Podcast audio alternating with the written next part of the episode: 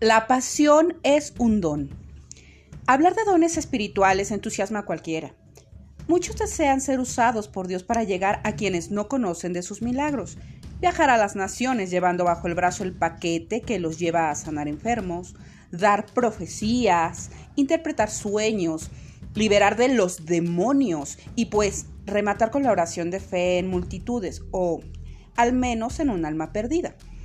Aquellos que son portadores de dones espirituales son como superhéroes. Tienen en sus manos literalmente las vidas de aquellos a quienes se les manifiestan.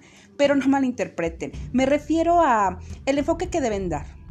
Una persona usada por Dios hablará en humildad y sobre todo dirá, lo hizo Jesús, no yo. Lo hizo Dios, no yo. Es palabra del Padre a tu vida y no palabra de hombre el mensaje claro de una bendición a la vida de alguien debe ser, Dios te ama por encima de todo y espera que le conozcas íntimamente. Las personas que llegan desesperadas a Cristo, anhelando un milagro y queriendo ser bendecidas, no comprenden aún que Dios efectivamente puede darles salud o un trabajo, pero lo más importante no son las cosas materiales o circunstancias favorables que lo rodearán quien recibe de Dios un milagro transformado en sanidad, un matrimonio restaurado, un embarazo deseado, un hijo que dejó las drogas, deberá comprender que la misericordia del Padre ha sido grande, pues a pesar de nuestra condición de pecadores, Él nos ama y nos favorece.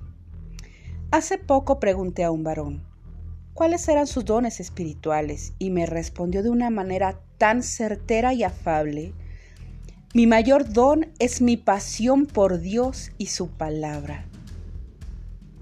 El mejor regalo en la vida de un cristiano será aceptar siempre la perfecta voluntad de Dios, aunque no llegue el marido infiel de regreso a casa, aunque no exista el embarazo para tan anhelado hijo, aunque el paralítico no camine y el ciego no vea, si yo estoy con Dios, ¿qué más puedo desear?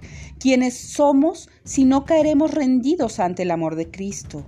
Ceder la voluntad no es un chiste y no se siente como un verano en la playa. Entregarle tu vida al Padre significa que aunque habrá conflicto, Él lo sostendrá con su diestra y dará siempre consuelo.